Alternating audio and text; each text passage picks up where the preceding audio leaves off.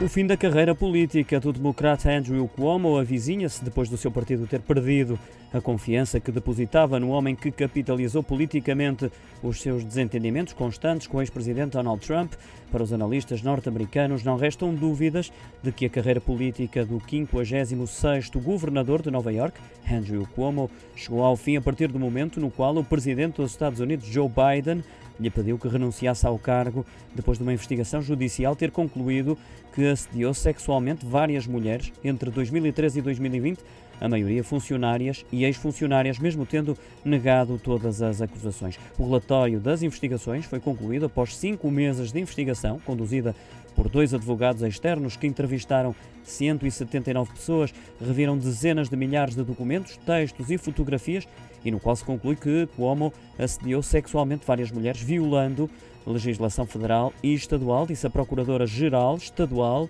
Letícia James durante a apresentação do relatório.